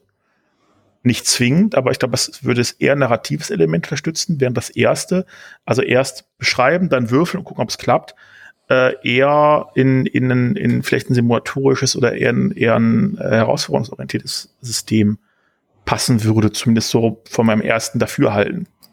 Hm, das finde ich interessant. Ich würde es genau andersrum sehen. Ich würde sogar das noch ganz anders ansehen. Es ist äh, System unabhängig. Ach du. Ja, dass das System scheißegal ist, sondern es kommt darauf an, wie ich selber Rollenspiel definiere. Für mich persönlich ist das der soziale Konflikt der Hauptgrund des Roll oder eine der Hauptgründe, das Rollenspiel an sich zu machen, aber die gehört für mich hauptsächlich ausgespielt und das Würfeln nur unterstützend. Also danach und äh, oder davor ist mir eigentlich egal. Wenn es davor ist, das sehe ich es halt nur, aber ich würde ihn immer nur unterstützend sehen zu dem eigentlichen Rollenspiel, weil ansonsten spiele ich einfach nur Dungeon Crawler und sag, okay, wir gehen irgendwo runter und verkloppen und holen Schätze. Dann brauche ich aber, das ist dann, geht dann richtig schon Richtung Brettspiel schon wieder. Dann habe ich keine sozialen Konflikte und meiner Definition auch nicht wirklich ein Rollenspiel. Das ist, glaube ich, die Definitionsfrage, die man ja sehr häufig hat. Ähm, wofür ist ein bestimmtes Spielsystem geeignet? Äh, grundsätzlich kannst du, glaube ich, mit fast jedem Spielsystem fast alles spielen. Die Frage ist eben nur, wie gut unterstützt es bestimmte Arten und Weisen, etwas zu spielen, ähm, indem es eben zum Beispiel ein, ein starkes äh, Schwergewicht auf den Kampf legt oder äh, ein starkes äh, schwer, also einen starken Fokus auf Fertigkeiten oder eben auch nicht. Ähm, das unterstützt ja jeweils einen anderen Spielstil. Und äh, wenn jetzt da drin steht, ähm, wenn du einen Charakter, wenn du einen Gegner überzeugen willst, würfle äh, deinen Überzeugenwert gegen seine Willenskraft. So. Und ähm, das ist jetzt das, was du äh, erreichen musst. Dann steht da letztendlich noch nicht drin, wie du das einsetzen musst. Ich glaube auch in den wenigsten Spielen äh, habe ich bis jetzt solche Sachen drin gesehen, dass man eben wirklich sagen muss, okay, du darfst auf jeden Fall nicht vorher erzählen oder du musst erst würfeln oder du musst erst nach dem Erzählen würfeln oder was auch immer. In also man kann das da rauslesen. Also äh, das sind wieder zwei Punkte. Punkt eins äh, würde also bedeuten, dass je größer das Subsystem ist, ob das jetzt Kämpfen ist oder Kuchenbacken, desto relevanter ist es im Spiel idealerweise. Ansonsten habe ich ein Subsystem gebaut, das braucht kein Mensch. Genau. Man, das heißt, dass Spiele, die kein komplexes Subsystem für soziale Konflikte haben, legen kein Wert auf soziale Konflikte. Zumindest unterstützen sie es nicht. Keinen spielerischen Wert. Sagen wir mal, das System an sich, wenn ich das als äh, das Regelwerk betrachte, dann hat das offensichtlich, äh, sieht das seine äh, Kernkompetenz woanders. Wenn ich, also ich sage jetzt einfach mal, wenn ich äh, 50 Seiten Kampfregeln habe und 10 Seiten äh, äh, Fertigkeiten, ja, dann weiß ich, okay, dieses Spiel wird einen starken Fokus auf den Kampf haben. Wenn ich auf der anderen Seite, äh, wie bei D&D, äh, was weiß ich, wie viele Seiten mit Zaubersprüchen habe, dann weiß ich, okay, hier sind offensichtlich Magier ein Kernelement dieses Spiels. Und andere Sachen eben möglicherweise nicht.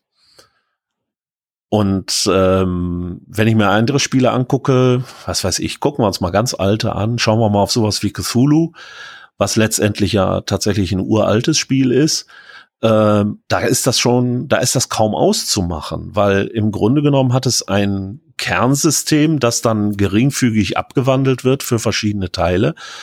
Äh, aber da ist es eigentlich egal. Ich kann schießen und würfel dafür ein W-Prozent oder ich kann jemanden einschüchtern und würfel damit ein W-Prozent.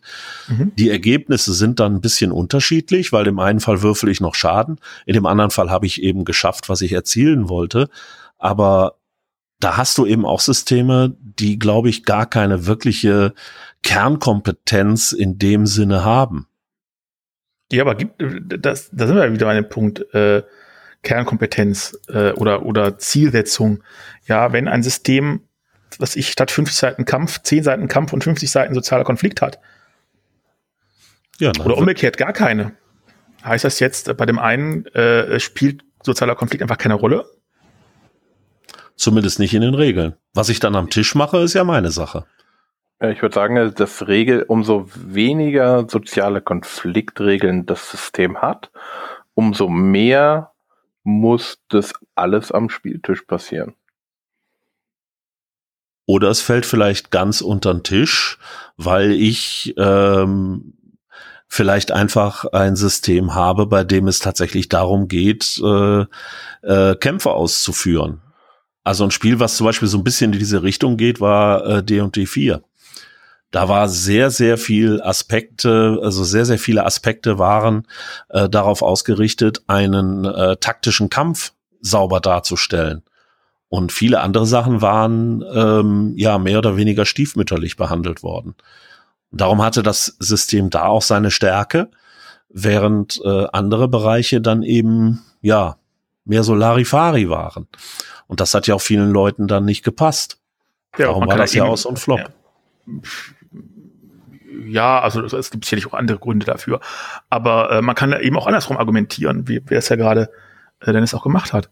Ne, dass man sagt, okay, ähm, äh, die dadurch das System lässt mir die Freiheit dann, weil es keine keine Regeln für sozialen Konflikt hat, dass ich das am Spieltisch tatsächlich mache. Das heißt, dass das ähm, das wird quasi vom System bewusst ausgeklammert, damit ich das auf diese Art und Weise per, als, als Spieler und Spielleiter umsetze. Mhm. Das heißt, es kann durchaus eine große Rolle spielen. Ja. Okay.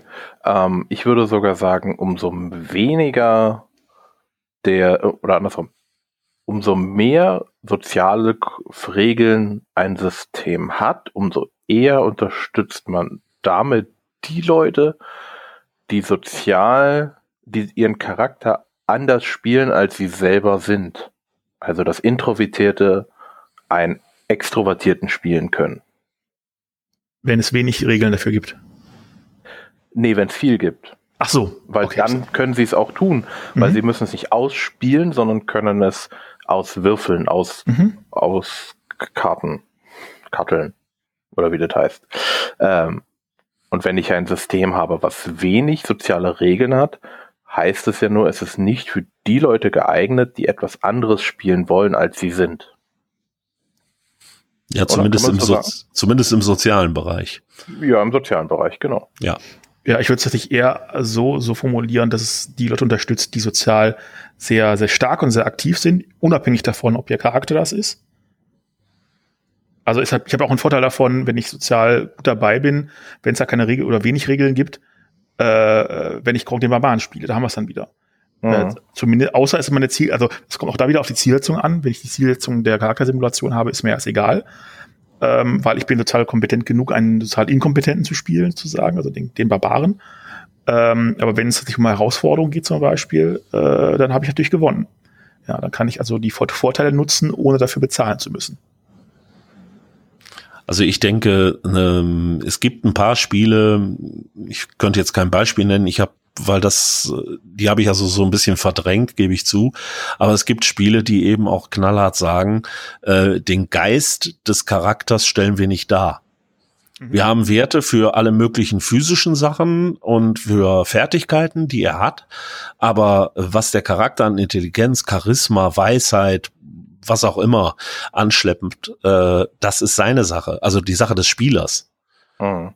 Und das finde ich natürlich insofern etwas schwierig, weil dann passiert nämlich genau das, was du gesagt hast. Gronk der Barbar ist möglicherweise der größte Frauenverführer seit Casanova.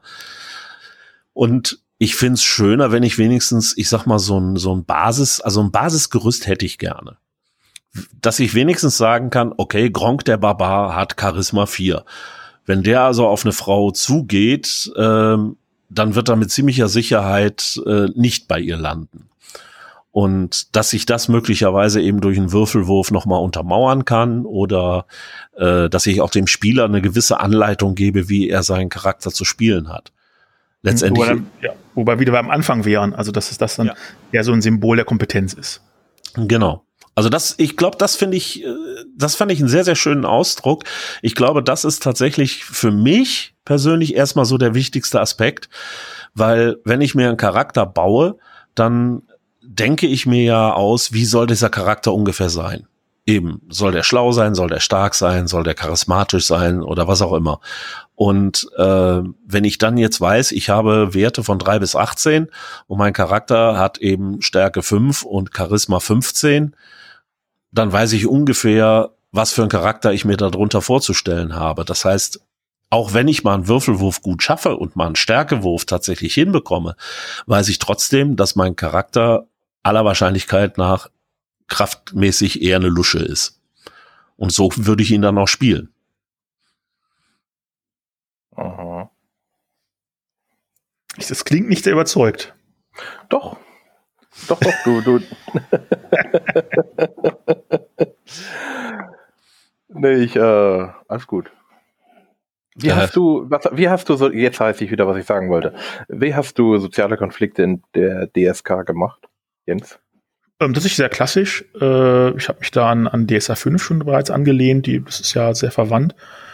Ähm, bei DSA 5 war es so, ähm, um da wieder nochmal einen Schritt nach vorne zu gehen, also nach, nach äh, historisch betrachtet, ähm, bei, wir haben natürlich sehr viel auf DSA 4 geschaut. Das bemerkenswerte an DSA 4 ist, dass es zwar verschiedene Skills hat für Soziales, ja, irgendwie be, be, be, überzeugen und überreden und tralala, ähm, aber obwohl es ein Kampfsystem mit Attacke und Parade hat, hat es kein, Sozi also hat es gar nicht die Möglichkeit einer, einer sozialen Verteidigung. Ja, mhm. also kein Defensivskill. Man kann sich also nicht irgendwie schützen oder irgendwas gegenwürfeln sozusagen, was halt beim Kampf üblich ist. Und deswegen ha haben wir uns darauf geeinigt, für DSA 5 den, die Willenskraft als Skill dazu zu nehmen die quasi das Passivskill ist. Das heißt, immer wenn irgendjemand, was ich, äh, einschüchtern versucht oder, oder Verführung versucht und ich will das nicht. Also kann natürlich auch sein, dass ich das gerade bei, Verführung sage, ja komm, klar, immer geradeaus. Ja, aber davon ausgehend, ich möchte das vielleicht nicht oder ich möchte zumindest nicht die Zielsätze oder ich möchte, habe ein anderes Ziel als mein Gegenüber. Ähm, dann kann ich das eben als, als Gegenstück sozusagen verwenden. Ja, das heißt, es ist so unser, unser Paradeskill sozusagen. Und äh, das ist, äh, wie das dann umgesetzt wird, es ist halt eben auf einer relativ abstrakten Ebene. Ich sage, ich will ihn verführen und dann kann ich es eben beschreiben oder auch nicht. Und dann würfel ich das und der andere würfelt auf, auf Willenskraft, ob was klappt oder ob es nicht klappt. Und dann gucke ich, was dabei rumkommt, je nachdem, wie viele Qualitätsstufen da über sind oder ob es halt nicht funktioniert. Ähm, und alles andere ist dann Sache der Spielrunde, wie sie damit umgehen. Das heißt, es bewegt sich da auf einem relativ abstrakten Ebene, eben weil da sind wir dann wieder das, was wir vorhin festgestellt haben, es sehr schwierig ist, oder sagen wir, sehr aufwendig ist, das wirklich äh, aus diesem Abstrakten rauszuheben auf einer relativ äh, konkreten Ebene, deutlich äh, ähnlich aufwendig eben wie ein entsprechend detailliertes Kampfsystem, was aber nicht der Zweck der Übung ist in dem Fall, also das, das, da liegt das System auch gar nicht den Wert darauf. Ähm, und man kann es eben auch als äh, dieses, dieses, dieses Symbol der Kompetenz verwenden. Also ich kann einfach darauf würfeln, wenn es nötig ist. Oder ich kann einfach gucken, okay, ich habe ein Charisma von 16, ich habe gut aussehend oder hübsch, oder in dem bei, bei DSK ist es hübsch und cooler Augen und so ein seidiges Fell oder sowas. Und ähm, dafür äh, muss ich gar nicht würfeln, wenn ich da jetzt irgendwie mich sozial besonders aktiv und offensiv gebe. Oder was ich, der Charakter ist halt sehr stark und hat dicke Arme und viel auch ein bisschen Charisma und eine große Waffe. Da muss ich beim Einschüchtern gegenüber jemandem, der dünne Arme hat und keine Waffe, vielleicht gar nicht würfeln. Weil das eben mir reicht zu sagen, okay, der hat das, ja, das passt schon. Und beides, beide Möglichkeiten, also würfeln gegeneinander, also auch relativ regelsauber, äh, als auch, ich gucke einfach und wann läuft das, äh, geht damit dann, eben weil es eben sehr stark an DSA 5 Grundregelwerk das wird dann später, das ist nämlich wieder das Ding. Ja, man kann das eben. Äh, wir sehen das bei Wege der, wer ist es mal, Wege der Vereinigungen. Äh, ja, Wege der Vereinigung, ja. Ja, über, ich habe keine Ahnung, wie viele, 100, 160 Seiten oder wie viel das Ding hat. Äh, man kann so ein Thema auswalzen. Ja, ähm, und man kann das auch regeltechnisch einfangen. Das ist so, das ist natürlich bei Wege der Vereinigung durchaus mit einem humoristischen Element versehen, dass man sagt, natürlich ist es eigentlich, also im normalen Spieltisch Anwendung eher Quatsch, aber wir haben es mal gemacht, weil um zu zeigen, was wäre wenn so ungefähr und es ist halt auch ein Spaßprodukt, sage ich mal. Äh, aber es zeigt eben, natürlich geht das. Ja, es ist halt entsprechend dann, eben, wenn man diesen De Detailgrad haben will, eben auch mit, mit einem entsprechenden Volumen unter Umständen verbunden. Aber sagen wir ehrlich, braucht man halt normalerweise nicht. Außer man spielt eben sowas oder ähm, ich habe mir sagen lassen, ich habe um ehrlich zu sein nie selber gespielt. Bei Game of Thrones, ja, diese ganze Intrigensache, ja, die ist ja auch durchaus ein wichtiges Thema in dem System. Soweit ich das weiß, ist das systemisch auch entsprechend dargestellt, dass man eben diese äh, Intrigen zwischen den großen Familien und Häusern darstellen kann, also auch regelseitig darstellen kann. Ähm, aber wie gesagt, bei DSK ist das das so, sind das so die Basics, so nach dem Prinzip hier, wenn du es anwenden willst, viel Spaß damit. Aber äh, es hat halt, liegt da halt keinen so großen, also ich sag mal, simulatorischen oder auch gemistischen Wert drauf, dass das wirklich großes Volumen hätte. Hm.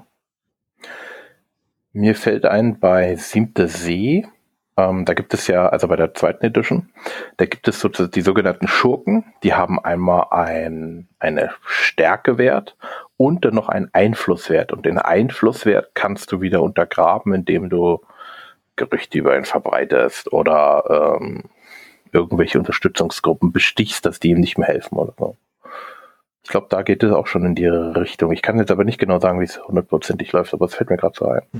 Es gibt dann ja auch die Möglichkeiten, sowas, also gerade wenn wir den Thema Kampf noch haben, so, so Mischformen zu bauen, eben zum Beispiel bei, äh, bei Deadlands, ja, dass du eben durch, durch gezielte Provokation, Einschüchterung äh, gegen jemanden, der vielleicht einen relativ schlechten Mummenwert hat, das sind ja, glaube ich, auch dann relativ vergleichende Proben, den so untergraben kannst, dass du quasi das Pistolenduell schon gewonnen hast, bevor die Pistolen gezogen werden. Ja, weil du den quasi so durch den, den stoischen Silberblick von äh, Clint Eastwood sozusagen so weich gekocht hast in der Situation, dass der äh, es gar nicht mehr schafft, äh, schnell genug und gezielt genug zu schießen, weil du den psychisch sozusagen schon weich gekocht hast. Oh, Psychoterror. Also bei Siebte See fällt mir ein, ähm, da gibt's auch eine Sache, ähm, es gibt die sogenannte Dramasequenz. Im Aha. Gegensatz zur Action-Sequenz.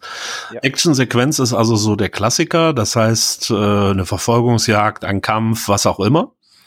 Und die Dramasequenz ist dann tatsächlich etwas, da sage ich zum Beispiel, wir gehen heute Abend auf einen Ball und äh, im Vorfeld entscheiden wir uns, was wir würfeln. Also was haben wir heute Abend vor? Möchten wir verführerisch sein? Möchten wir intrigenhaft sein? Möchten wir einschüchternd sein? Möchten wir uns vielleicht verstecken? Und darauf mache ich dann meinen Würfelwurf und sammle Erfolge. Die heißen da Steigerungen, aber letztendlich mhm. sind es Erfolge. Und dann kann ich damit den ganzen Abend verbringen, diese Steigerungen zu verballern in bestimmten Situationen. Wenn ich also viele Steigerungen habe, kann ich auch ein schwieriges Ziel erreichen, was weiß ich, die Gräfin verführen, äh, ist dann sozusagen automatisch gelungen. Ähm, wenn ich aber vorher die Steigerung für andere Dinge verwenden muss, ähm, und habe dann nicht mehr genug, äh, gelingt mir das möglicherweise auch nicht und ich krieg eine gescheuert oder was auch immer oder werde von den Wachen rausgeworfen. Ähm, und da haben wir also auch eine Komponente, eine Regelkomponente, äh, die so ein bisschen in das soziale Gefüge eingreift, aber die jetzt da in dem Sinne nicht unbedingt einen Konflikt darstellt oder regeltechnisch darstellt, so meine ich das.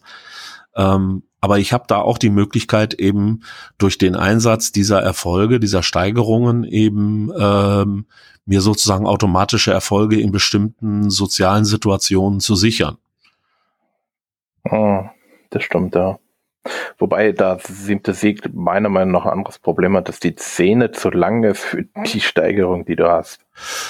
Hm, kommt drauf an. Also wir hatten letztens den Fall, ähm, wo wir es gespielt haben, hatte ich also einen Charakter, der also genau so ein äh, Stil- und Charmmonster ist. Mhm. Stil heißt da also Char äh, Charisma sozusagen. Ähm, der hatte nachher so viele Steigerungen, der konnte eine Nacht lang, wo er unterwegs ist, mehr oder weniger machen, was er wollte. Der hatte, glaube ich, nachher irgendwie fünf Steigerungen. Ja, aber mit fünf Steigerungen kommst du doch auch nicht weit. Das kommt ja mal drauf an. Er hat das ziemlich geschickt angestellt. Er hat dann auch noch mal äh, äh, irgendwann freiwillig sozusagen Aktionen versaut, was einem dann auch wieder hilft, weil man dann nämlich auch wieder einen Bonus bekommt und mhm. All sowas. Also der hat das schon ziemlich geschickt gemacht und äh, hat mich also äh, ja nachher in eine echt schwierige Situation gebracht. ähm, aber das fand ich dann eben auch gerade spannend. Aber um auf das Argument von Jens von vorhin zurückzukommen, auch hier haben wir eine starke Abstraktion, weil ich weiß nicht, wofür der diese Steigerung verwendet. Mhm. Und ich muss dann sozusagen ad hoc entscheiden, äh, wenn er sagt, ich mache jetzt dies und jenes, ähm, was kann ich jetzt machen? Kann ich ihm jetzt eine Steigerung dafür abnehmen? Braucht er dafür schon zwei? Äh, und wie viel lässt lasse ich ihm dann noch? Was kann er dann noch anrichten für Schaden und so weiter? Also da geht, ähm, also bei siebte See, das ist schwierig. Also wir haben es jetzt angefangen zu spielen.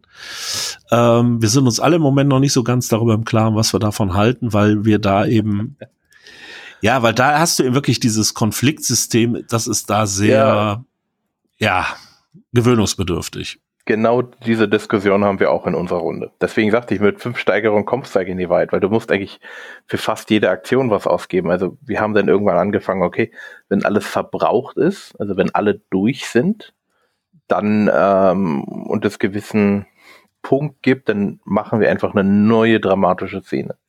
Aber das ist jetzt ein siebtes See-Problem, meiner genau. Meinung nach. ja, äh, wir sind jetzt fast anderthalb Stunden. Laber. Laber, Laber, Rhabarber. Aber war es nicht eine Freude? Ja, immer. 90 Minuten voller Glück. ich habe gerade gewürfelt, also was soll ich machen? Hm. Und was hast du gewürfelt? Frag nicht. 90 Minuten voller Glück offensichtlich. okay. Ähm, für mich gehören, also als Abschluss, für mich persönlich gehört ist das der soziale Konflikt das Kernelement des, des, der Rollenspiele und da ist es mir persönlich egal, welches es ist. Für mich gehören da die Regeln eher tertiär dazu. Sie sollen höchstens den Spieler unterstützen, aber oder den Spieler, der selber das Sozial nicht so ausspielen kann, damit helfen, es zu tun. So also ja, meine, mein Idealbild wäre eben, wie gesagt, äh, nach Möglichkeit ausspielen und äh, der Würfelwurf entscheidet dann darüber, wie sehr, wie gut es mir gelingt oder wie sehr ich tatsächlich jetzt versage und das dann auszuspielen und eben den Spaß daran zu haben, so richtig grandios zu versagen. Oh. Das finde ich schön. Also ich sehe es abhängig davon, was, was äh, für ein Spielstil ich betreibe und was für Spieler ich am Tisch habe. Oder wo ich hin will mit den Leuten. Also es ist deswegen, ich sehe da sehr viele Möglichkeiten. Von gar nicht bis Mikro Micromanagement ist da äh, viel Platz. Ähm, und ich denke, es hat alles mehr oder weniger stark seine Daseinsberechtigung. Man muss halt gucken, wie man es vernünftig macht. Ja. Ich denke, drei äh, gute Schlusswörter, äh, Schlusssätze. Ähm, habt ihr noch irgendwas zu sagen? Beziehungsweise, äh, nein, Moment, lasst mich das umformulieren. Möchtet ihr zu dieser Episode noch etwas sagen? Haben wir etwas vergessen? Jens. Spielt mehr Rollenspieler auch mit sozialen Konflikten?